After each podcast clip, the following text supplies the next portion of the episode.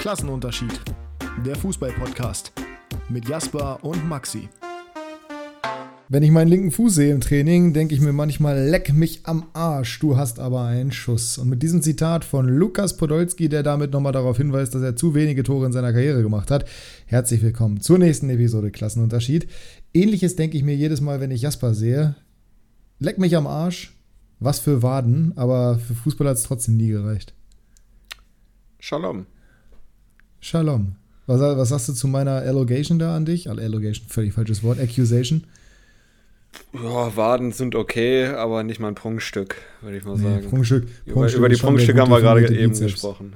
Nee, das. Nee. Also ja, aber nee. Äh, Prunkstück ist, würde ich sagen, Jaspers Bizeps. Der ist nämlich echt stabil, weil seine Arme, weil die so lang und schlabberig sind, echt definiert sind. Äh, das kann man definitiv so sagen. Herzlich willkommen, liebe Zuhörer, ZuhörerInnen und außen an. Äh, zu, oh Gott, ist das ein schlechter Witz gewesen. Meine Fresse, es geht ja schon richtig gut los hier. Zur nächsten Folge Klassenunterschied. Mal wieder höchst unregelmäßig. Ihr seid das mittlerweile gewohnt. Die Folge Länderspielpause. Kommt am Donnerstag. Länderspielpause, so ist es. Wir werden genau darüber heute so ein bisschen reden. Wir haben dazu noch das Ballon d'Or-Thema, das Unsägliche. Dazu haben wir so ein bisschen das, was ich vorhin dir auch schon geschrieben habe, die Torhüter-Diskussion bei der Nationalmannschaft. Und irgendein Thema haben wir vorhin noch gesagt, worüber wir reden wollen, wa? Kickbase auf jeden Fall noch. Kickbase auf jeden Fall noch, Ähm, genau. Wir werden noch über 96 und über Werder Ah, reden. Bremen, ja. Aber es war noch irgendwas. Ich weiß aber nicht mehr hundertprozentig wie. Vielleicht fällt es uns noch ein. Lass uns kurz direkt den Schlenker machen, weil wir gerade schon auf dem Weg dahin waren. Lukas Podolski, ehemaliger Nationalstürmer, jetziger Nationalstürmer, Niklas Füllkrug trifft erneut. Tor war, hast du mittlerweile gesehen? Mhm. Tor war jetzt ja, im Stil, eines. Weltklasse, im Stil eines Weltklasse-Stürmers stand da einfach richtig. Die ähm, koordinativen Fähigkeiten zu haben, den noch so reinzumachen, das finde ich gut. Aber war jetzt natürlich kein Ding, wo du sagst, wow, da hat er aber äh, drei Gegenspieler Da hat er schon andere ausgetanzt und gemacht. dann, genau, da hat, er schon, da hat er schon bessere gemacht. Aber das heißt ja nicht, dass er nicht generell ein guter Stürmer ist, der vielleicht auch ein bisschen über seinem eigentlichen Niveau performt. Vielleicht, vielleicht auch nicht. Also, ähnlich wie Gerassi glaube ich, dass Füllkrug diesen Schnitt, den er jetzt hat, nicht auf Dauer halten wird. Aber kann mich auch täuschen, weil grundsätzlich ist Deutschland ja, das, ja eine Nation, die pro Spiel normalerweise ein, zwei Tore schießen sollte. Egal gegen welchen Gegner. Und wenn du dann vorne einen hast, der die verwerten kann, wer weiß, was aus Lücke noch wird. Auf der anderen Seite haben wir allerdings die Position, die das verhindern soll. Beim Gegner zum Teil, natürlich. Gibt es aber auch bei Deutschland. Und da haben wir gerade jemanden drin, der mit Marc-André Ter Stegen ein Spieler ist von einem Verein, den ich ja grundsätzlich erstmal nicht mag, bekanntermaßen. Ich bin ja Madridista und sicherlich alles, aber kein Cooler. Ähm, und trotzdem bin ich der absoluten Überzeugung, egal was passiert und wenn Manuel Neuer die Champions League gewinnt mit Bayern und im Finale die beste Performance seiner Karriere zeigt, Mats sollte als Nummer 1 zur WM fahren. Und ich habe vorhin, ich weiß nicht, ob du dir das auch angeguckt hast, einen Ausschnitt dir geschickt aus Glanzparade, der Talk von Wolf Fuß und ja, leider Gottes aktuell Thomas Wagner. Für mich persönlich könnte es lieber zwischen, also Wolf Fuß brauche ich ehrlich gesagt nicht. Den finde ich als Topspielkommentator ganz witzig, aber bei der Glanzparade, ich habe ja gedacht, dass es eine Dreierkonstellation wird und dementsprechend der Redeanteil von Fuß signifikant weniger. Passiert aber nicht, weil Buschi irgendwie nicht mehr da ist. Keine Ahnung warum. Aber Buschi und Wagner fände ich witziger. Summa summarum haben die beiden gesagt, oder einer von beiden war ganz klar der Meinung, Testegen sollte Nummer 1 sein und das Bekenntnis sollte jetzt kommen. Der andere war der Meinung, wieso, er kann doch abwarten. Ähm, unabhängig jetzt davon, wen du als Nummer 1 sehen würdest. Und ich frage nochmal nach, hast du das gesehen, den Ausschnitt? Ja. Okay. Bist du der Meinung, dass er sich jetzt auf eine Nummer 1 festlegen sollte oder noch nicht? Nicht gezwungenermaßen. Ey, okay, da sind wir unterschiedlicher Meinung. Das ist, das ist okay, das ist legitim. Woran liegt's? Wo oder wie, wie kommst du drauf? Nee, ich finde es dafür noch ein bisschen zu früh, ehrlich gesagt, weil wir haben jetzt äh, Mitte Oktober in fast genau auf den Tag in 1, 2, 8 Monaten beginnt die EM. Das ist noch äh, viel Holz. Und äh, wenn er sich jetzt hundertprozentig festlegt und Testegen eine scheiß Rückrunde spielt bei Barca und Neuer spielt überragend bei Bayern, dann haben wir auch wieder ein Thema. Ich bin ja Das generell Thema auch bei so dir. So haben, dass- unabhängig, also das Thema Genau. werden wir so oder so haben. Unabhängig davon, was jetzt passiert. Das Thema wird präsent sein, weil die Medien draufspringen werden ohne Ende. Ich bin halt der Meinung, du kannst dich nicht davor verstecken, beziehungsweise kannst nicht sagen, äh, wir gegen alle Wahrscheinlichkeiten, gegen all das, was wir die letzten Jahre gesehen haben, wir gehen jetzt einfach mal davon aus, dass Ter Stegen eine scheiß Rückrunde spielt, das, das ist halt einfach unrealistisch. So, und wir gehen auch, also auch, dass Neuer in dem Alter, nach dem einen Jahr, das er jetzt gefehlt hat, nochmal zurückkommt und sofort besser ist. Auch die Aussage, ist Neuer gerade einer der Top 3 Keeper in Deutschland? Nein, ist er nicht, weil er Hä? seit einem Jahr nicht gespielt hat. ja. Das geht also ich bin, ja, ich bin auch, äh, da sind wir uns, glaube ich, einer, oder da sind wir uns einig, dass äh, Testegen die Nummer 1 sein sollte. Ich finde es nur okay, wenn er sich jetzt noch nicht festlegt. Also 100%. Ich glaube tatsächlich, ich glaube tatsächlich, dass er es medial nicht machen wird, aber da war ich, bin ich auch bei den Culture-Jungs, die das ja auch schon mal thematisiert haben. Ich glaube, für Nagelsmann ist schon klar, wie Klosbrühe wer die Nummer 1 sein wird. Ich glaube, Neuer wird keinen Weg zurück mehr finden unter Nagelsmann. Das wird natürlich Größe zeigen, aber nach all dieser ganzen Geschichte da, der Vorgeschichte mit Tapalovic und so weiter und so fort, ich sehe keinen Weg für Neuer zurück ins Tor. Aber ich finde es auch völlig in Ordnung, weil Neuer halt das haben die auch heute da so gesagt. Ey, 2014, klar, der Torwartspiel revolutioniert, das war überragend, aber 2014 ist nächstes Jahr zehn Jahre her. Zehn Jahre. Der war da super, aber der war schon bei der EM dann 2016 nicht mehr auf dem Level. Bei der WM 2018 war er nicht auf dem Level. Bei der EM 2021 war er nicht auf dem Level. Und bei der WM 2022, sorry, aber in meinen Augen waren da Dinge dabei, die er halten muss. Und das dann so hinzustellen, als ob es klar wie Klosbrühe wäre, dass man natürlich darüber redet, dass Manuel Neuer auch nächstes Jahr dann ähm, bei der EM im Tor stehen könnte. Ich finde es völlig vermessen, nachdem der ein Jahr raus war. Ich, ich, also ja, Neuer ist Neuer und Neuer hat viel revolutioniert, aber der ist, also unabhängig davon, was der in der Vergangenheit gezeigt hat, der ist 38 und war ein Jahr lang raus. Das ja. reicht für mich als Argument. Legt ihn nicht auf eine Nummer 1 fest, aber Neuer soll es auf gar keinen Fall werden. Ich finde, das ist gegenüber Marc-André Ter Stegen ein Problem, meiner Meinung nach, weil es halt genau das zeigt, was schon die ganzen letzten Jahre von vielen bemängelt wurde, eine mangelnde Wertschätzung gegenüber ihm. Der spielt überragend. Der war letzte Saison vielleicht, also auf jeden Fall war unter den Top 3 Keepern der Welt, das definitiv. Und jetzt kommt Neuer von der Verletzung zurück, hat ein Jahr nicht gespielt und dann muss der sich jetzt schon, ohne dass Neuer auch nur eine Sache gezeigt hat, wieder in diesen Zweikampf begeben, den er gewinnen würde, meiner Meinung nach. Relativ klar. Aber mhm. das ist so wahr. Das ist genauso wie die Sache, auch das war, glaube ich, aus der gleichen Situation oder aus dem gleichen, aus dem gleichen Talk.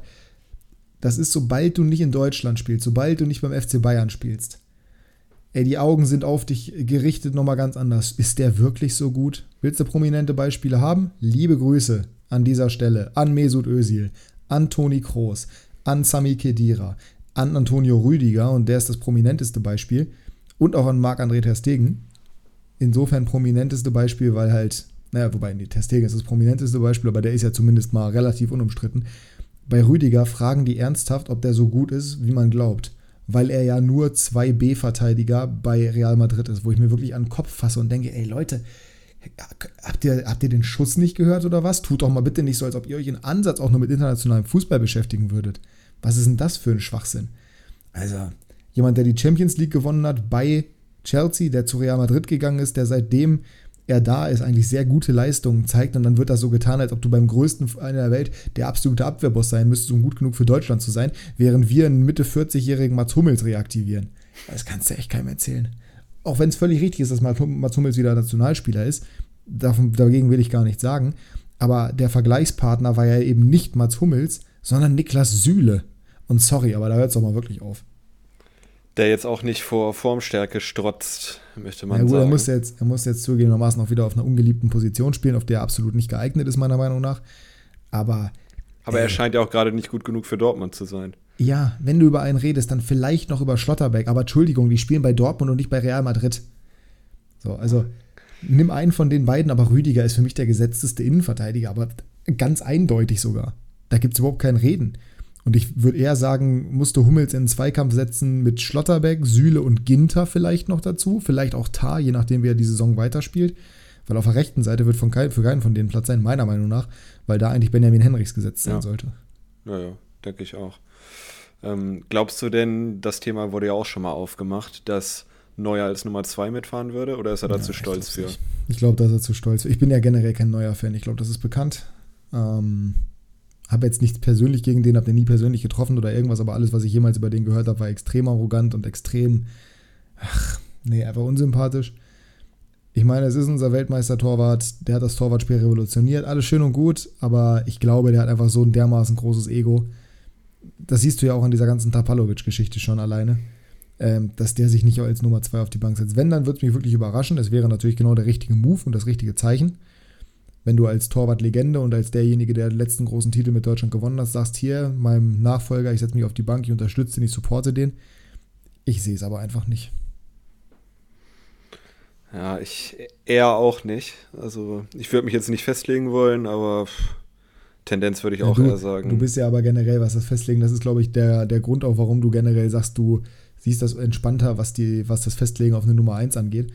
Äh, du bist ja generell, du legst dich ja jetzt nicht so gerne fest. Du bist ja immer, baust dir ja ganz gerne immer nochmal die doppelte Rücksicherung ein. Was ja auch völlig also, legitim ist. Und so sind ja auch viele. Ich weiß halt nicht, ob Nagelsmann so ist.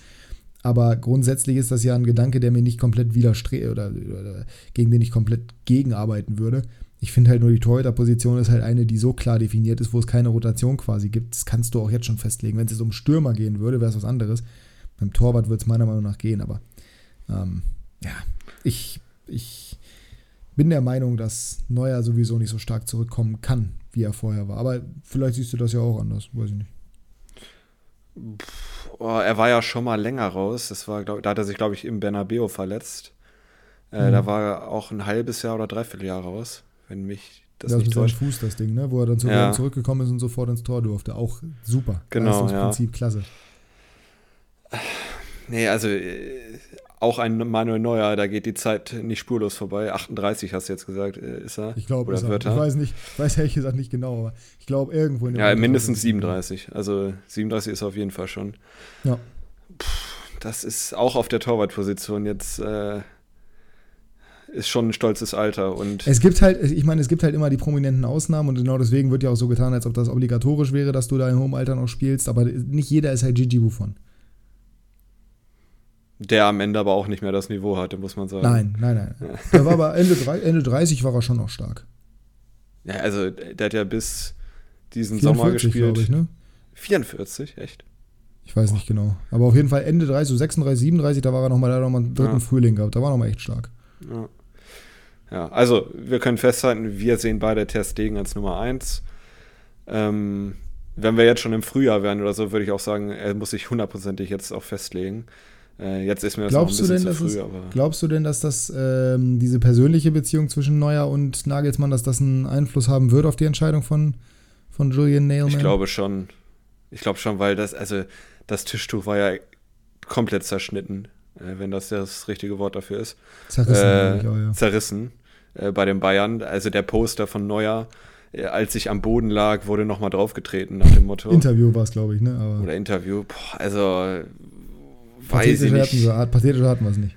Gut, vielleicht sollte man nicht ganz so nachtragen sein im Fußball, ich weiß nicht, aber ich glaube schon, dass Nagelsmann auch seinen Favoriten hat und der wird Testegen sein. Ja.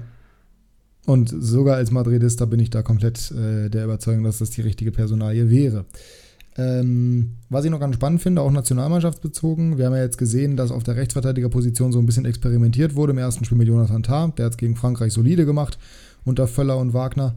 Äh, jetzt im nächsten Spiel gegen die USA war er nicht überfordert, aber hat auf jeden Fall gezeigt, dass er kein gelernter Rechtsverteidiger ist. Süle hat gegen Mexiko gemacht, hat mich jetzt auch nicht begeistert nach den Highlights, die ich gesehen habe. Es wird ja aller Wahrscheinlichkeit nach Benny Henrichs werden, also zumindest in der Form, in der er jetzt ist, führt kein Weg an ihm vorbei. Jetzt ist es ja aber nun mal so, dass wir gerade ja so ein bisschen asymmetrisch spielen und dass wir quasi eine Dreierkette bilden, wenn Gosens mit aufschiebt. Das würde für mich die Frage aufwerfen, ist das vielleicht, weil, ich glaube, wir sind uns auch da einig, weiß ich nicht, aber ich glaube schon, ein Doppel-6 aus Kimmich und Gündogan wird nicht funktionieren. Nee. Sind wir uns einig, das ist gut, sind wir uns auch einig, dass es dann durchaus eine Option wäre, Kimmich als Rechtsverteidiger und im Spielaufbau halt eben einrücken in diese Dreierkette als Spielmacher defensiv mit reinzunehmen? Ich könnte es mir gut vorstellen wenn ich ehrlich bin. Also gerade, wie du schon gesagt hast, wenn du mit Gosens einen extrem offensiven hast auf der linken Seite, könnte ich mir das mit Kimmich ganz gut vorstellen, ehrlich gesagt. Ich weiß halt nur nicht, gut, Henrichs könnte auch links spielen, aber ich sehe gerade Henrichs über, über Gosens.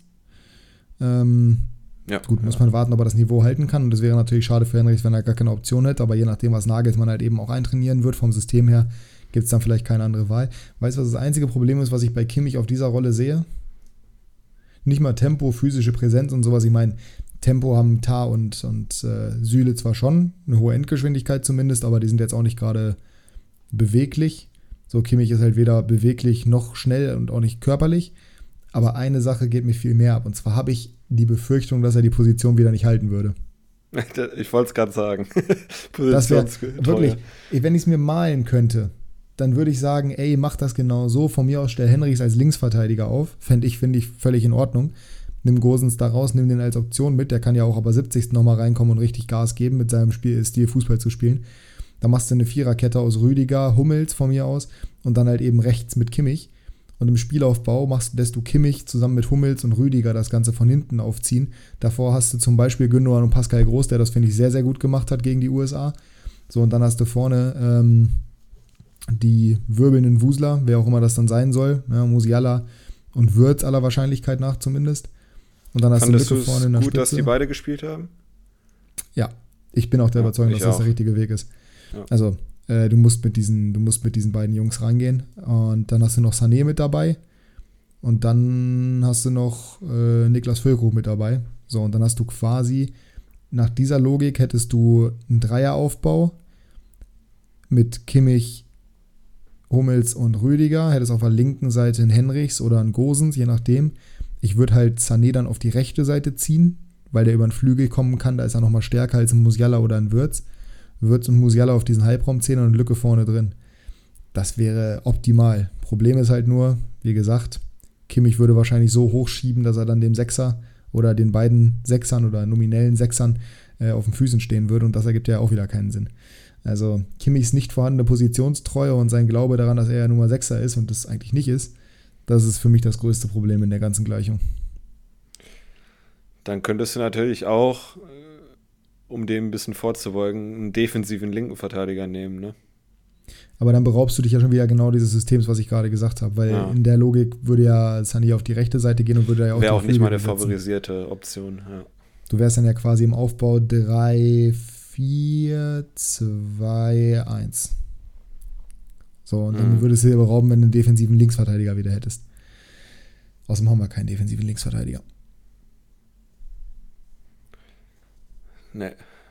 Also Christian Günther theoretisch, aber oh, Christian Günther ist oh. jetzt auch nicht, ne, weiß ich nicht, ob das jetzt so die, die Lösung dafür ist. Schlotterbeck könnte sicherlich spielen, aber war jetzt auch nicht ja, unbedingt. Auf Außen. Ja, Derrick Köhn ist jetzt auch nicht defensiv. Und Anthony Jung ist ein bisschen alt. Anthony Jung ist ein bisschen alt und ich weiß nicht, ob Bright bis zu dem Zeitpunkt schon auf dem Level ist, dass er Linksverteidiger spielen kann. Aber wir werden sehen. Mal gucken, was passiert. Vielleicht ja auch zur EM dann mit demjenigen, der jetzt nicht nominiert war, Maximilian Bayer. Kevin Behrens war ja nominiert. Ich weiß gar nicht, ob Behrens gegen Mexiko Minuten bekommen hat. Weißt du das?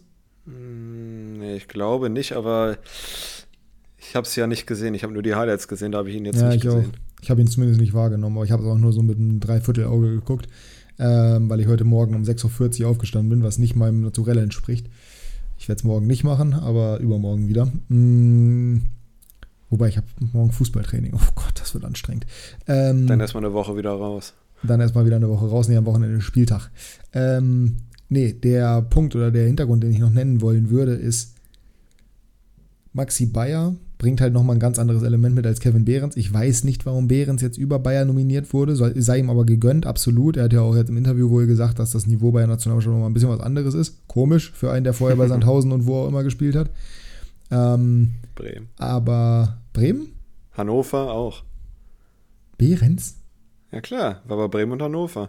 Ach du Scheiße, ne, wusste ich nicht. Aber gut, das äh, Gefühl war ja jeder mal bei Bremen und Hannover. Liebe Grüße so. an Jojo Eggestein. Ähm, der gerade bei St. Pauli auftritt. Vielleicht fährt er ja auch mit zur EM. Nein, aber Maxi Bayer wäre ja nochmal ein ganz anderes Element und ich glaube, wenn der so weitermacht und diese Entwicklung so weitergeht, ist er jetzt U21 Kapitän scheinbar, was gar keinen Sinn macht, meiner Meinung nach, nachdem wie wir ihn auch kennengelernt haben. Aber gut, soll er machen. Jojo Eggestein ähm, war bei Hannover. Ja, in der Jugend. Echt? Ich dachte nur bei Havese. Ja. Achso, okay. Boah, ja, stimmt. Uh, da erwischte mich jetzt auf dem falschen Fuß. Aber kommt auf jeden Fall aus der Region Hannover, kann ja, ich so sagen. Ja. Das, äh, das passt, glaube ich. Ja. Und Maxi Eggestein auch, du wirst es kaum glauben. Ja, Maxi Eggestein auch. Das, das wirkt fast, als ob die Zufälle. Brüder wären. Aber Eggestein ist ein Name wie Müller in Deutschland. Den gibt es ja Gibt es ja. ja. extrem häufig. Äh, ich würde es Bayer extrem gönnen, wenn er mit zur EM fährt, sage ich ganz ehrlich. Das wäre fantastisch, glaube ich, für 96 auch als Ausbildungsverein. ähm, gucken wir mal, was passiert. Aber einfach, weil er dieses andere Element liefern würde, das wäre schon cool. Er hat übrigens nur bei Havelse gespielt. Ich habe absolut gelogen. Aber er kommt aus der Region Hannover, das ist okay. Ist okay. Ist okay. Äh, genug Nationalmannschaft, würde ich sagen, oder? Wir sind 20 Minuten drin, knapp. Ähm, Eine Abschlussfrage. Denn, ganz kurz, ganz kurz, ganz kurz, ganz kurz. Danach mhm. kannst du deine Abschlussfrage stellen. Wir wollen es heute bei einer knackigen Dreiviertelstunde machen, belassen. Ihr wisst, was das heißt, Woche. aber wir versuchen es wirklich. Abschlussfrage: Hast du wieder mehr Bock auf die Nationalelf? Ja, das habe ich aber schon gesagt, als Nagelsmann Trainer wurde. Also, das war mir ja fast schon klar. Mehr Bock schon, wenn die Anschlusszeiten nicht so beschissen sind. Naja, und Jasper und ich haben uns äh, für Nationalmannschaftstickets, also was heißt Nationalmannschaftstickets? Wir haben uns für EM-Tickets auch beworben. Ähm, dementsprechend, wir hoffen, dass es klappt. Wobei Gruppe A haben wir uns nicht beworben, ne? also Deutschland wird es eher nicht. Ja, das Doofe ist, wenn wir überall genommen werden, muss ich 1000 Euro bezahlen. Ja, die Tickets, krieg, ja, die Tickets kriegst du hier rein. Aus, aus dem, Wir haben es ja, ja vorhin gehört, äh, eine deiner größten Stärken. Ne? Von daher passt das schon. Ähm, gut, lass uns kurz zu 96 kommen. Wir sind am Freitag im Stadion beide. Freuen uns auf das Spiel gegen Magdeburg. Und Ost, Ost, ja, Ostdeutschland. Das darfst du jetzt nochmal machen. Wenn du das am Freitag auch nur ein einziges Mal machst, dann vergesse ich mich. Ähm, ja, wie siehst du das Spiel? Ich meine, war Länderspielpause, ne, ist jetzt schwer zu sagen, wie die beiden Mannschaften rauskommen. Ich würde schon sagen, dass 96 leicht favorisiert ist zu Hause. Ähm, ich habe auf jeden Fall extrem Bock drauf. Ich hoffe, du auch. Ich habe richtig Bock. Ich habe richtig ist, Bock. Das ist sehr gut und direkt. Ich erwarte danach, ein ausgeglichenes Spiel. Ja, ja, gut, da Magdeburgs Spielstil äh, auf Ballbesitz ausgerichtet ist, wird es wohl ein ausgeglichenes Spiel werden, aber ich glaube trotzdem, dass rein von der Ausgangssituation her 96 schon favorisiert ist. Ja, ja. Zu Hause allein weil zu eben also allein weil zu Hause und bei allem Respekt vor Magdeburg, die wirklich das sehr sehr stark gemacht haben, gerade am Saisonanfang und die einen wunderschönen Fußball spielen und die auch wirklich habe ich letztens noch mitbekommen, äh, ein spannender Verein sind. Haben mir ein Video von ähm, No Hand Gaming angeguckt von Benji. Weiß nicht, ob du den kennst. Nee. Der testet immer Stadionessen, also macht Stadion-Vlogs ah, dann und der Fokus liegt auf Essen. Ja, musst du dir mal angucken, aus Magdeburg hat er gegen Her, also er ist Hertha-Fan, hat er gegen Magdeburg gemacht, in Magdeburg, das war ja der 6 zu 4. Ja. Äh, sehr, sehr gutes Video, muss ich sagen. Und ähm, auch eine sehr interessante, der macht immer so ein bisschen History-Time, hat so ein bisschen was über Magdeburg erzählt. Interessant auf jeden Fall. Ähm, ist er das Stadion, wo die Fans nicht hüpfen dürfen oder durften. Ja, dann war es das doch mit Ostdeutschland. ja, also, wenn du nicht weißt, worum es geht, guck dir das Video mal an. 96 übrigens, zumindest laut einem Wettanbieter, den wir nicht namentlich nennen werden, weil wir für diese Drecksschweine keine Werbung machen, äh, mit einer 2-1er-Quote, Magdeburg 3-1er-Quote. Okay, ja. Kommt hin. Müsste. Ich setze mich auf Magdeburg, keine Angst. Nee, das äh, hoffe ich auch nicht. So viel dazu. Wir, brauchen gar nicht mehr über 96 reden. Äh, abgesehen davon, dass aktuell, und das finde ich natürlich fantastisch, Phil extrem gefeatured wird von Hannover. Äh, ich weiß nicht, ob die auf eine Vertragsverlängerung hinarbeiten. Hoffentlich. Ich hatte auch überlegt, ein Zitat zu nehmen, und zwar das von Jude Bellingham, dass er die nächsten 10 bis 15 Jahre da bleiben möchte und ich wollte es Phil andichten, damit der in Hannover bleibt. Aber ich habe mir nicht getraut, das zu machen. Deswegen, ähm, naja, lassen wir das lieber sein. Kommen wir aber, also, ich glaube, du hast nichts zu Hannover, was du noch sagen willst, oder? Nicht direkt, nö. Schön. Dann kommen wir zum SVW. Da gibt es nämlich, und wir haben vorhin schon drüber gesprochen, das große Thema Vertragsverlängerung von Frankie B.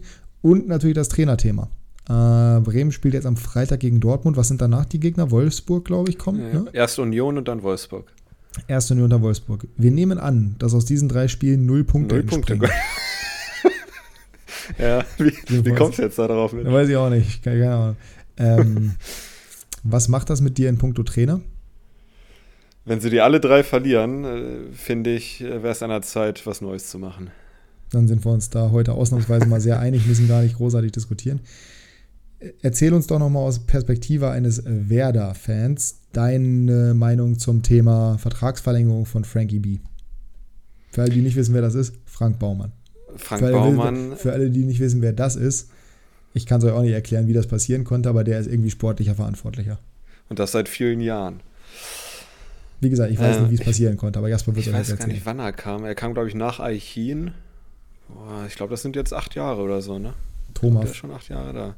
Naja, Ja, ist ja auch hat äh, egal. Werder seitdem auf jeden Fall gut vorangetrieben. Ja. Ähm, ja, anscheinend möchte der SVW den Vertrag mit Frank Baumann verlängern, der im nächsten Sommer ausläuft. Äh, Frank hat äh, schon viele Jahre zuvor gesagt, also vor vielen Jahren gesagt, dass er spätestens, wenn er 50 ist, äh, aufhört. Das wäre in drei Jahren. Ich habe das Gefühl, erstens, und ich würde es mir auch wünschen, wenn im Sommer sich die Wege trennen werden. Äh, einerseits, um Neuanfang zu starten äh, von Vereinsseite. Und ich glaube auch, dass er nicht mehr so Bock hat, ehrlich gesagt. Und er auch Platz machen möchte. Ist jetzt ein Bauchgefühl, aber letztes Jahr hat sich das auch schon sehr gezogen. Ähm, da hat der neu aufgestellte Aufsichtsrat äh, aber sehr dafür geworben, dass er bleibt.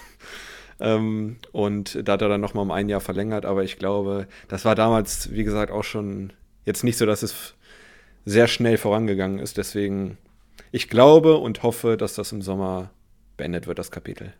Und dann muss man natürlich jetzt dazu sagen, nach der hervorragenden Rückrunde und der extrem guten Transferphase im Sommer ist natürlich auch klar, dass er äh, viel Rückenwind noch mitnimmt. Das muss man ja auch mal sagen. Ja, also ich werde ja häufig hier als Baumann-Fan dargestellt, was ich eigentlich Was? nicht bin. Ich bin nur, Wir, also wir reden nie über Frank Baumann. Ich stelle dich witzeshalber immer als Werder-Hater hin, wenn du gegen sie tippst. Und Frank Baumann, Fan habe ich lange schon nicht mehr gemacht. Das war, wenn dann in das den war aber, war aber Transferphasen. schon mal hier. Ja, in den Transferphasen gerne, wenn du dann immer mir irgendwelche Baum-Emojis geschickt hast. Mit einem I dahinter. Ja, stimmt. Ähm, also, ich glaube, es gibt deutlich größere Baumann-Hater als mich, so kann man es festhalten. Mich Ähm, zum Beispiel. Genau, dich zum Beispiel. Aber wie gesagt, ich würde es mir wünschen, wenn es im Sommer zu Ende geht. Äh, Ich glaube, es ist für den Verein noch das Beste. Ähm, wahrscheinlich wird es dann Clemens Fritz werden, der Nachfolger.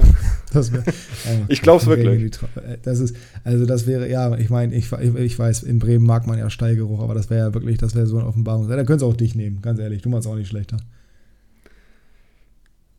Du kannst doch nicht, du kannst doch wirklich nicht auf die sportliche Situation der letzten Jahre gucken und sagen, ja, abgestiegen, aufgestiegen, gute Hinrunde, scheiß Rückrunde, gerade sechs Punkte aus den ersten acht Spielen. Da haben wir doch eigentlich, ne, sieben Ja, Spiele, man kann halt- aber es werden halt man- acht. Dann dort können wir doch jetzt eigentlich mal äh, den, den, also jetzt, wenn der eine geht, dann nehmen wir halt den anderen. Das ist halt so, so, also es gibt, es gibt gefühlt auch nur bei Bremen, dass, so, dass das so geht, ne? Also, Es ich wird würde ja da häufig die irgendjemand mal reinholen, der vielleicht mal ein bisschen extern ist und ein bisschen Ahnung. Thomas Archin hat das ja gar nicht so schlecht gemacht. Der kam Ja. ja, vom Eishockey. Ähm, ist jetzt übrigens äh, Nachwuchschef äh, von Bayer Leverkusen gewesen. Aber gut. Ähm, scheint was drauf zu haben. Ja, man hat ihn mit Frank Baumann ersetzt und ist abgestiegen. Mehr sage ich nicht. Ja, also ich glaube, was am meisten wehgetan hat, war der Abgang von Tim Steiten, der jetzt bei West Ham ist. Richtig, der war davor bei Leverkusen mit Eichin zusammen, ist jetzt im Sommer gewechselt. Das ist ein richtig guter äh, Kaderplaner. Und seitdem äh, der weg war, ist es nämlich noch mehr bergab gegangen. Das war, glaube ich, ein, zwei Jahre vorm Abstieg. Ähm, ja, also wie gesagt, ich glaube, Clemens Fritz wird der Nachfolger, wenn, wenn die äh, Wege sich trennen. Und in Bremen wird ja immer oder sehr oft die Keule mit, äh, wir haben kein Geld und Wettbewerbsnachteil, weil wir als einziger Verein keine Subvention kriegen und bla bla bla, äh, sowas geschwungen. Das ist natürlich ein Faktor, aber Also ich manchmal. meine, ihr habt gerade 13 Millionen Ablöse für Niklas Füllkrug, der nur ein äh, funktionierendes Bein hat, wenn überhaupt. Habt ihr gerade 13 Millionen. Das, ist, das sind quasi Subventionen. Aber ja, das sind Subventionen nicht von Staatsseite, ja. Ähm, aber gut, äh, wäre das nicht gekommen, gab es ja wahrscheinlich auch Punktabzug. Wie dem auch sei, äh, ich habe mich festgelegt. Äh, wie ist denn deine Meinung? Du, ich bin mir relativ sicher, ich kenne die Meinung, aber pro forma. Ja, das, mir soll es egal sein, so, weil so nah bin ich nicht dran und so viele Aktien halte ich dann auch nicht. Ich bin happy, wenn deine Bremer performen, weil du dann happy bist, aber mich tangiert es jetzt nicht so richtig. Ich finde es anstrengend, wenn man immer so tut, als ob Werder immer noch der Glanz aus alten Zeiten wäre, weil ich kenne Werder, ich bin halt mit Werder groß geworden als deutscher Meister. Die erste richtige Fußballsaison, die ich verfolgt habe, war 2003, 2004. Oh, so, hast du mir gut das ausgesucht. Ist, das ist richtig. Und äh, ich bin halt so dermaßen, oder das ist halt so dermaßen weit weg und auch das Leistungsniveau, was zwischenzeitlich mal war mit Europa League und Champions League und allem drum und dran. Und dass man sich so, dass man sich so künstlich klein macht, meiner Meinung nach, in manchen Belangen auch. Und dieses ganze Herunterwirtschaften dieses Vereins ist ja ein, also ist kein beispielloser Absturz, weil der HSV hat es noch schlimmer erwischt oder den HSV hat es noch schlimmer erwischt. Aber ich bin halt der Meinung, dass du irgendwann auch mal von diesen ganzen alten Geflogenheiten abweichen musst und nicht sagen kannst, jo, wir haben uns jetzt von, äh, ohne dass Baumann jetzt, ich will Baumann nicht den Vorwurf machen, dass er da alleine Schuld haben, aber am besten Willen nicht. Aber am Ende des Tages sind sie abgestiegen unter ihm und auch mit seinen Fehlern, die er gemacht hat. Zum Beispiel Thomas Schaf am letzten Spieltag der Abstiegssaison. Was für ein ja, Schwachsinn war... in jeglicher Hinsicht. Ja. So, ich meine, der Trainer, den sie danach noch, wen haben sie nochmal danach geholt? Ach, Markus Anfang. Ja, auch super Idee gewesen. gut mega, gut, mega gut funktioniert. Florian Kofeld unendlich lange festgehalten. Auch ein ganz fantastischer Plan gewesen. Man hat bei seiner Station danach gesehen, wie gut das funktioniert mit dem als Trainer. Ähm, und dass du dann eben nicht in Erwägung ziehst, wahrscheinlich aus Werder-Sicht jemanden zu holen, der von einem anderen Verein kommt, der andere Expertise mitbringt, der vielleicht aus dem Ausland kommt, wie auch immer, der vielleicht ein bisschen weiter weg ist im ersten Moment, aber halt dementsprechend auch eine andere Perspektive und nicht diese grüne oder grün-weiße Brille mitbringt, durch die guckt es sich wahrscheinlich auf die Historie betrachtet ganz schön, aber neutral betrachtet ist es halt zu kurzsichtig, meiner Meinung nach. Und das kann ich nicht nachvollziehen, deswegen ich hoffe, er geht. For the, for the sake of Werder Bremen. Und ich hoffe, es kommt ein kompetenter Sportdirektor, der im Optimalfall nicht aus dem eigenen Stall kommt. Aber da das ist nur meine bescheidene Meinung. Ja, gehe ich aber mit. Das Und das heißt Bremer. So, da habt ihr es nämlich. Ja, gut. Also, du hast es schon gesagt, er ist nicht allein schuldig, aber er hat auch viele Sachen gemacht, die ich mal, die meiner Meinung nach falsch waren. Deswegen. Ja, safe. Also wie gesagt, allein die Aktion mit Thomas Scharf, der hat einfach seine komplette, ja, das war seine komplette Legacy Also das ist ja, ja. Das, das war wirklich mit, mit das Schlimmste, was er gemacht hat, meiner Meinung nach. So, damit nehmen wir die Überleitung. Mit das Schlimmste, was äh, er gemacht hat, und ich beziehe das auf den Weltverband, beziehungsweise ich beziehe es auf die Fifth Pro, die, glaube ich, den Award verleiht. Der Ballon d'Or wird wieder vergeben. Und übereinstimmenden Medienberichten nachzufolge soll er wieder an den argentinischen Zauberzwerg gehen. Lionel Messi, einen der zwei besten Fußballer der Zeiten, der soll seinen achten Ballon d'Or gewinnen und mindestens mal den zweiten, den er absolut hinterhergeworfen bekommt, meiner Meinung nach, nachdem den normalerweise Robert Lewandowski verdient gehabt hätte. Kurz zur Einordnung, anderer Favorit auf den Titel, Erling Haaland. Äh, Lionel Messi hat vier Wochen letztes Jahr tollen Fußball gezeigt, ist mit Argentinien Weltmeister geworden und ja, war ansonsten nicht in der Lage, Inter Miami in die Playoffs zu schießen und hat bei PSG jetzt auch nichts Außergewöhnliches gemacht, ist im Achtelfinale rausgeflogen in der Champions League und ist halt Meister geworden, so wie es Standard sein sollte.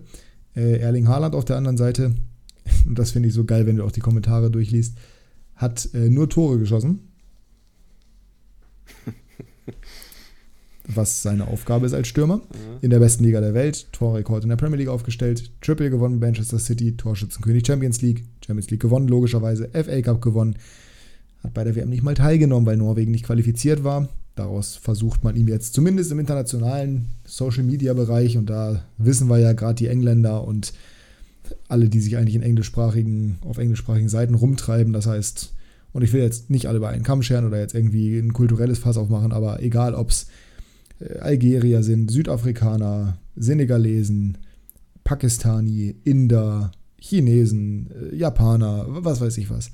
Die alle hauen gerne, und vor allem auch die Briten, vor allem auch die Briten, äh, hauen sehr gerne viel dummes Zeug ins Internet. Das darf man auch nicht immer ganz ernst nehmen. Aber die Hauptaussage, die ich jetzt gelesen habe, war, Erling Haaland hat den Ballon d'Or nicht verdient, weil er hat ja nur Tore geschossen.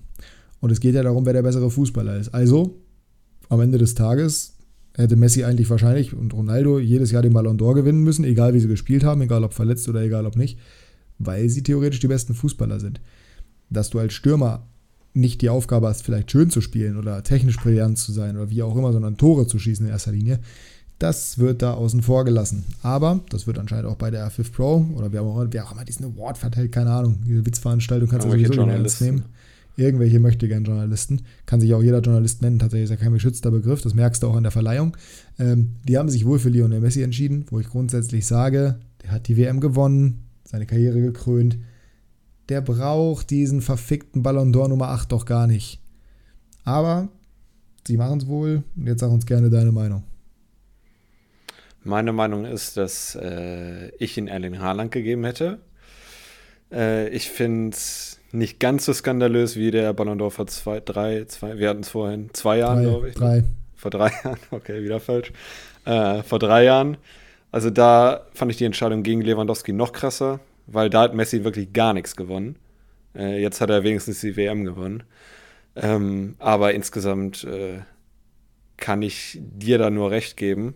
Ähm, dass für mich Erling Haaland den Titel, äh, Titel ist kein Titel, die Auszeichnung verdient hätte. Ja. Das Ding ist halt, wie gesagt, also das nimmt ja auch Messi nichts weg. So, wie gesagt, er ist einer der besten beiden Fußballer aller Zeiten. So, für manche ist er der Beste, für mich ist er nicht der Beste, für mich ist Cristiano Ronaldo der Beste, aber das ist eine Geschmackssache. Das ist auch völlig legitim. Und es ist vor allem auch die Art und Weise, wie man Fußballer interpretiert. Das ist ne, immer, was, immer was Unterschiedliches. Aber dem wird das einfach so hinterhergeworfen und ich verstehe nicht, warum. Ich verstehe es einfach nicht. Der Mann ist über seinen Zenit. Der Mann spielt mittlerweile bei Inter Miami.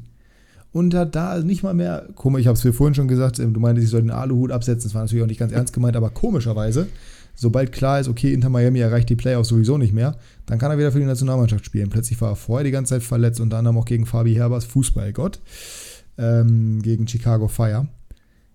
Ich finde es ich find's einfach so, ach, ich meine, über Cristiano Ronaldo redet auch keiner beim Ballon d'Or, auch wenn er, glaube ich, die beste Torquote dieses Jahr hat von allen Spielern. Natürlich hat er die in Saudi-Arabien, müssen wir auch nicht drüber reden. Aber für die Nationalmannschaft trifft er auch weiterhin und ich finde es so frech, dass du halt einfach einen WM-Titel so hoch hängst, weil er hätte Messi jetzt noch irgendwie in der Champions League was gerissen oder, oder weiß ich nicht, was, wie Modric damals. Ich meine, Modric hat, hat Modric in dem Jahr die Champions League gewonnen? Als 2018, er den Ballon d'Or bekommen ja, hat? ich glaube, oder? 2018? Nee, es war Liverpool, ne? Ich weiß Boah. gar nicht mehr. Ja, egal. Auf jeden Fall, bei Modric konnte ich es noch ein bisschen eher verstehen. So, auch wenn das selbst da schon so ein bisschen war. Aber, also da, ich finde, da hätte man vielleicht sogar über MAP nachdenken können, aber ist ein anderes Thema. So, aber jetzt deswegen das einfach nur dahin zu geben, weil er die WM, wie gesagt, ey, Erling Haaland hat nie mal mitgespielt in dem Wettbewerb. Er hat nicht mehr die Chance. Er ist halt Norweger, was soll er machen? Das ist genauso wie Cristiano Ronaldo, dass er überhaupt einen internationalen Titel hat mit Portugal, die ja trotz der Tatsache, dass sie ein relativ kleines Land sind, sehr stark sind im Fußball. Genauso wie Kroatien mit Luka Modric. Das ist ja beeindruckend genug. So dass Argentinien als eine der größten Fußballnationen aller Zeiten mal wieder eine WM gewinnt nach Ewigkeiten, wo man ja auch darüber streiten kann, wie das zustande gekommen ist. Liebe Grüße nochmal an die Niederlande und die äh, Verlängerung und vor allem an äh, Paredes, das war, also das, ich habe es mir noch tausendmal angeguckt danach, weil es mir immer wieder reingespielt wird bei, bei, bei Instagram. Das ist ja Wahnsinn, dass der nicht gelb-rot bekommen hat. Na gut. Ähm, kann man auch da den Aluhut auf- oder absetzen, je nachdem, wie man möchte. Aber alles in allem finde ich es halt so, so unnötig, weil es die Ernsthaftigkeit von, okay, es ist ein Award, wow. Aber die Ernsthaftigkeit davon wird halt völlig in den Schatten gestellt. Früher, als es, und das ist halt traurig, weil es wirklich nur ein Battle zwischen Cristiano und, und Messi war, aber irgendwann, als das Battle dann entschieden war, hat der Ballon d'Or komplett an Bedeutung verloren, meiner Meinung nach. Ja, der ist mittlerweile so eine Witzveranstaltung. Ja, ich auch. Ey, früher, Cannavaro hat das Ding 2006 abgeräumt. Auch Weltmeister geworden, aber halt auch ne, ein bisschen anders vom, vom Stil. Ich weiß gar nicht, was wurde der gespielt zu der Zeit? Juve? Bestimmt. Ne? Juve. Ne? Oder Real? Nee, Real, Juve, ne? Ich nee, Real glaube ich nicht. Äh, aber auf jeden Fall bestimmt auch Meister geworden im Jahr oder irgendwie sowas. So ist Messi jetzt auch mit PSG, aber ich bitte euch, PSG in Frankreich. Ja, ja. So. Äh, dann Kaká, der das Ding gewonnen hat. Ronaldinho hat es, glaube ich, auch gewonnen, ne? Ja, Mir alles täuscht. Sieht dann die ganzen, die ganzen Legenden, die diesen Ballon d'Or gewonnen haben. Dann der erste von Messi, der erste von Cristiano, das Battle von Cristiano und Messi bei äh, Real und bei Barca. Geil. Und selbst wenn du dann am Ende sagst, ja, dann hat Messi halt ein, zwei mehr, alles in Ordnung. Aber dass der jetzt immer noch und immer noch und immer noch weiter diesen Ballon d'Or hinterhergeschmissen bekommt, das nimmt ihm halt einfach völlig die Ernsthaftigkeit weg, weil sorry, aber Messi ist Stand jetzt nicht mehr der beste Fußballer der Welt. Ist halt ja, einfach nicht mehr. Wie gesagt, ich finde es halt sehr schade, weil jetzt äh, schaut man dann drauf in, in ein paar Jahren und dann äh, sagen die, die Messi äh, verteidigen, die sagen, okay, er hat acht Ballon d'Ors. Liebe Grüße an Visca Barca. Jetzt es gibt aber berechtigterweise dann die Plattform äh, zu sagen, ja, das ist äh, vollkommen irrelevant, weil, die, weil mindestens einer davon äh, ein Witz war. Also es ist äh, für die Leute, die Messi mögen, eigentlich schlecht, dass er den gewinnt. Ja. Danke, das ist genau schön, schön dass du es gewordet bekommen hast, weil das wollte ich eigentlich die ganze Zeit damit zum Ausdruck bringen, aber ich habe es nicht richtig rübergebracht. Es ist eigentlich scheiße für ihn, weil das den gesamt, die gesamte Legacy von diesem Ballon d'Or beschmutzt. Dass der die hinterhergeworfen bekommt, hinterhergeworfen bekommt. Die Ernsthaftigkeit kannst du seit dem Ballon d'Or, den Lewandowski hätte bekommen müssen, und die nicht bekommen hat, seitdem kannst du die in Frage stellen, beziehungsweise seitdem kannst du in eine Tonne treten. Dann gab es noch die Jahre, was war es, 2014 hat, glaube ich, Ronaldo den bekommen, wo Neuer auch in der Verlosung war. Mhm. So, oder als Ribery den damals nicht bekommen hat. Ja, und, und äh, 2010 mit Snyder. Das war 2010 auch. mit Wesley Snyder, genau. Es gibt so viele mittlerweile schon, wo du einfach nur drauf guckst und sagst, hä? So, der hat ihn auch nur gewonnen, weil er Messi ist, oder der hat ihn auch nur gewonnen, weil er Ronaldo ist. Und das macht so einen Award komplett kaputt. Und deswegen, ich bin wirklich, und das hörst du ja auch und liest du ganz viel, der Award hat gar keine Bedeutung mehr. Es ist völlig egal. Deswegen ist eigentlich auch ein totales Nullthema, dass man redet. Aber ich bin halt mit einem anderen Ballon d'Or aufgewachsen und du auch. Und deswegen finde ich es schade. Ich finde es einfach schade. Jetzt, ich finde ihn halt irgendwie immer noch deutlich geiler als diese FIFA-Auszeichnung, The Best. Ja, FIFA, der, äh, ist. Das, äh, das Ding hat Haaland gewonnen, glaube ich, ne? Ja, und, und Lewandowski, glaube ich, letztes oder vorletztes Jahr. Also da wurde es richtig entschieden. Ja, ähm, also ich möchte jetzt auch nicht so wie ein Messi-Hater klingen. Für mich ist Nein, er der Beste wissen, aller Zeiten. Wissen, aber weiß, wir wissen, dass du kein Messi-Hater bist. Und ich bin tendenziell, also ich bin auch kein Messi-Hater. Ich mag aber Ronaldo mehr als Messi. Mir geht dieses ganze, mir geht nur diese ganze Tourerei auf den Sack und dieses ganze Aufgebausche und dieses. Also ich meine, die Karriere von Messi ist groß genug, man muss die nicht noch künstlich hochhypen. So, das ist so. Ja, ah. ja.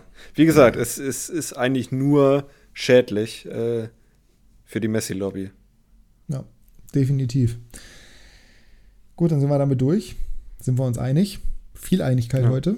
Ja. Recht und Freiheit haben wir auch. Und deswegen gehen wir jetzt noch, damit wir auch wirklich ein bisschen in der Zeit bleiben, zur letzten und ersten Rubrik für heute. Und ich würde sagen, Jingle ab, oder? Hätte ich nicht gedacht, dass wir es schaffen. Kickbase Breakdown.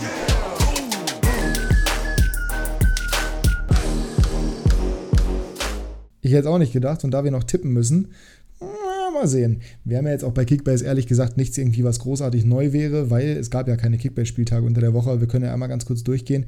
Was hat sich bei dir, ich weiß, dass sich bei dir gerade bei der Bundesliga einiges verändert hat. Ähm, was gab es Neues? Ich habe ein bisschen ausgemistet, beziehungsweise äh, einen Star eingekauft mit Harry Kane. Ähm, ja, bildet jetzt die weltberühmte Helikopter-Doppelspitze mit äh, Paciencia von Bochum. Und ähm, wo war Hitachemian? genau. Dann habe ich noch keins für den Spieltag gegen Gladbach, für das Derby eingekauft. Den verkaufe ich aber direkt wieder. Ja. Äh, und Benze Baini. Am besten, am besten noch vor dem Spieltag, ehrlich gesagt. Ich bin mir nicht so sicher wie du, dass Gladbach das zieht. Mir geht es ähm, nicht darum, dass Gladbach das zieht. Ich glaube nur, dass Keins keine Punkte machen wird. Aber du so. hast auch Zetterer, du hast auch Zetterer nicht gehalten und Schuhen stattdessen gehalten. Also von daher, ich rede nicht weiter drüber. Jetzt, äh, also ich spiele, genau, ich spiele jetzt im 5-3-2 und äh, die Mannschaft liest sich deutlich besser als letzte Woche noch. Ähm, da musste ich ja Girassi abgeben äh, und hatte sonst kaum einen, der gepunktet hat. Also ich bin sehr zufrieden. Ich will jetzt nicht jeden vorlesen hier, aber wenn ich irgendwie noch Breitop verkauft kriege und, also kann ich verkaufen, und den ersetzt kriege, das wollte ich sagen, dann bin ich wirklich sehr zufrieden. Ja, Dafür, das dass letzte Woche echt noch eine Rumpftruppe war.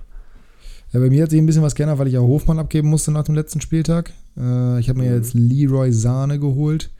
Erste Sahne auf meiner linken Außenbahn. Äh, bin aber immer noch nicht ganz durch. Hatte einen ordentlichen Kaderumbruch nach der Woche, auch weil ich halt unter anderem zwei Darmstädter hatte und habe mit Skarke und mit Maglica.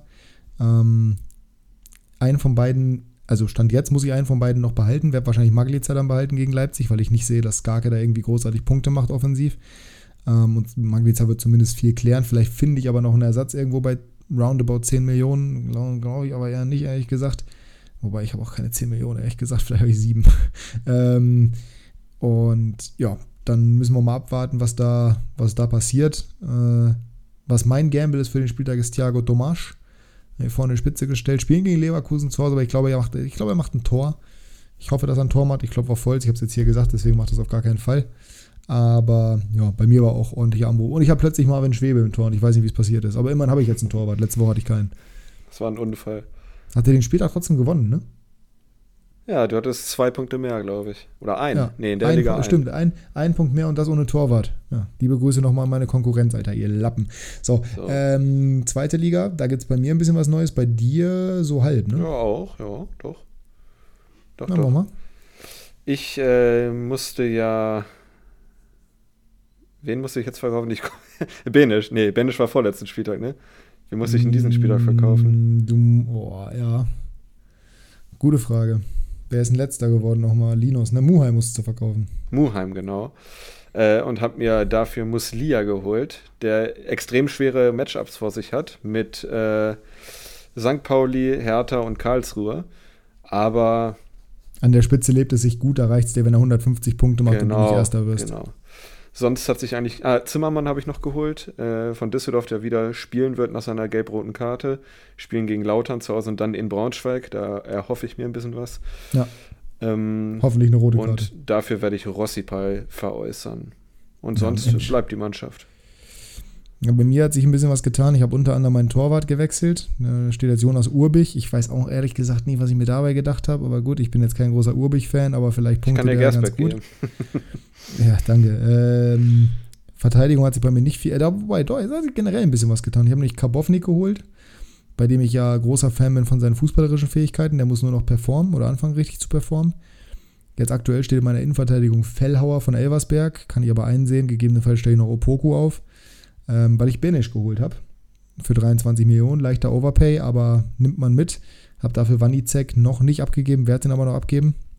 Und äh, ja, in der Sturmspitze habe ich das Problem, ich habe Maurides von St. Pauli, der wieder fit ist, aber mm, maximal Minuten bekommt. Und ich habe Tresoldi, der wieder fit ist, aber mm, maximal Minuten bekommt. Das ist alles nicht so ganz günstig, aber ich bin sonst mit meinem Kaderstand jetzt relativ zufrieden. Mal, mal sehen, wie lange er so bleibt. Ich habe schon gesagt, Benes wahrscheinlich mit äh, Ausfall jetzt am Wochenende, nachdem er auch für die Slowakei nicht agieren konnte, äh, in der Länderspielpause jetzt im zweiten Quali-Spiel, das noch war, äh, wird am Wochenende auch nicht spielen dann und spielt dann äh, mit über 300 Punkten und dann bin ich wieder los und habe 4 Millionen umsonst bezahlt. Aber äh, warten wir mal, 300 ab, ob das Punkte. wirklich so, ja, warten wir mal, ob das Ja. wirklich so kommt. Bin ich gespannt. Gut, ansonsten haben wir nicht groß was zu erzählen. Äh, ich würde sagen, wir, gehen, noch, ne? genau, wir gehen zum Tippen über. Und da legen wir los mit dem Freitagabendspiel und das wird für uns sehr, sehr schön, weil wir sind erstmal im Stadion bei 96, wie ich es angekündigt habe, und danach geht's zu Jasper und wir gucken seine geliebten Werderaner gegen Dortmund, wahrscheinlich erst die zweite Halbzeit, aber es wird trotzdem ein Fest. Dann ist ja noch ich spannend. Bitte dich um, ich bitte dich um deinen Tipp für dieses Spiel. Äh, die sowieso schon katastrophale Abwehr äh, muss noch drei oder vier Ausfälle verzeichnen äh, auf Bremer Seite. Deswegen zwei- 3-0, 3-0. Unter anderem Pavlenka. Ich sag 3-1, weil ich nicht will, dass Benze bei Ini zu 0 spielt. So, Äh, Union Berlin gegen den VfB Stuttgart in der alten Försterei. Und da ist der erste kontroverse Take, den ich mache diese Woche. 2-1 für Union. Ich glaube, die Serie endet. Ich glaube, der Schwung bei Stuttgart durch die Länderspielpause ist ein bisschen raus. Und ich glaube, in der alten Försterei ist Union trotz der Niederlagen zuletzt zu stark und wird dementsprechend siegreich das Spiel gestalten und endlich mal wieder drei Punkte einfahren. falsch, denn es geht 1-1 aus. Gut. SC Freiburg gegen den VfL Bochum. Ähm, 1,7er Quote bei Freiburg. Ja, ich glaube, da wird Bockum keine Punkte holen und Freiburg gewinnt das 3 zu 1. Tor durch Paciencia aber natürlich, wa? Natürlich, ja. So viele Tore fallen nicht, ich sage 2-0, aber ich bleibe bei der gleichen, oder ich bin sogar bei der gleichen Tordifferenz. Wolfsburg gegen Leverkusen, auch ein spannendes Spiel, ich habe es gerade schon gesagt, ich habe Thiago Tomasch gekauft, ich glaube auch, Wolfsburg wird ein Tor schießen, aber ich glaube, diese Offensivmaschinerie von Leverkusen kannst du aktuell nicht bändigen. Deswegen gibt es den ersten Auswärtssieg des Spieltags mit 3 zu 1 für Leverkusen. Ich gehe mit einem Auswärtssieg, aber ich glaube, es wird sehr, sehr eng. 2 zu 1 für Leverkusen. Es wird lange spannend sein. Ja, Kovac-Ball ist halt was, was theoretisch Leverkusen zum Scheitern bringen kann, aber ich glaube tatsächlich, dass der Spielfilm relativ einfach sein wird. 1-0 Leverkusen, 1-1 Wolfsburg aus dem Nix. Dann steht Leverkusen lange in der gegnerischen Hälfte, versucht irgendwie das Tor zu machen. Dann kommt der Dosenöffner relativ spät und dann gibt es spät noch ein Kontertor. Und deswegen 3 zu 1. Okay. Hove gegen Frankfurt. Ist das ein Derby? Nein, Spaß. Uff. ähm, 2-1 für die TSG. Dann wird zwar Frankfurt nicht auf dem Champions League Platz äh, sein an äh, Halloween, aber ich glaube nicht dran. Ich wollte auch 2-1 sagen eigentlich, aber dann sag ich schnöde 2-0 für. Ne, sag auch 2-1.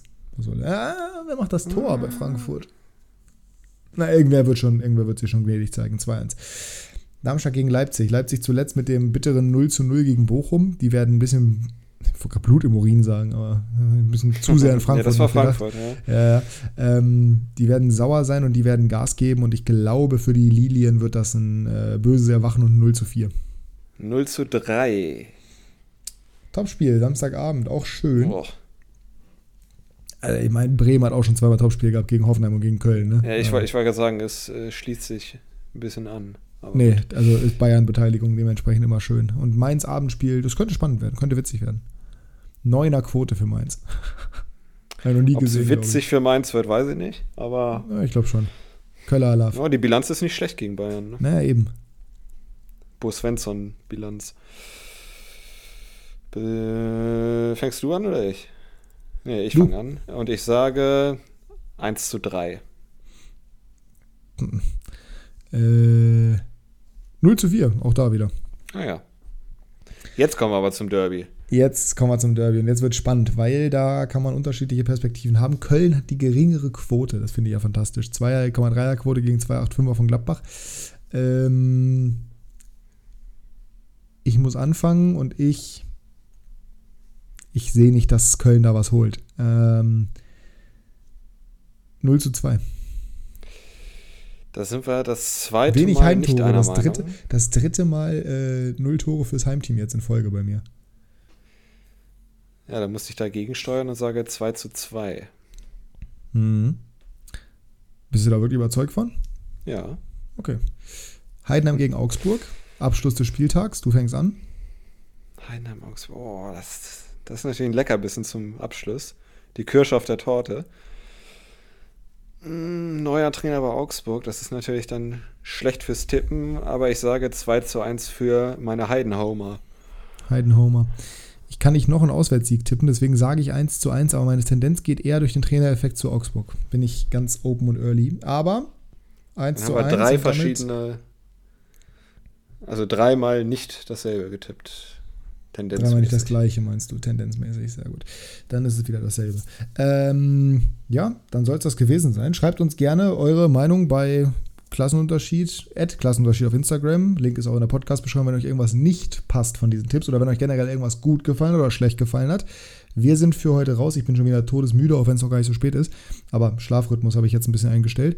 Ähm, ich wünsche dir einen wunderschönen restlichen Abend, euch einen schönen Tag, Abend, Danke. Nachmittag, was auch immer. Und die letzten Worte, ihr wisst, wie es kommt. Äh, Neymar seit 2020 knapp 40% seiner Clubspiele verpasst. Jasper knapp 1% der Outros ohne Verhaspler geschafft. Viel Spaß. Ja, was soll ich sagen? 52 Minuten hätte ich nicht gedacht. Ich dachte, wir machen wieder länger. Ähm ich hoffe, ihr macht heute nicht zu lang. Und wir hören uns nächste Woche wieder. Bis dann. Ciao. Oh Gott. Tschüss.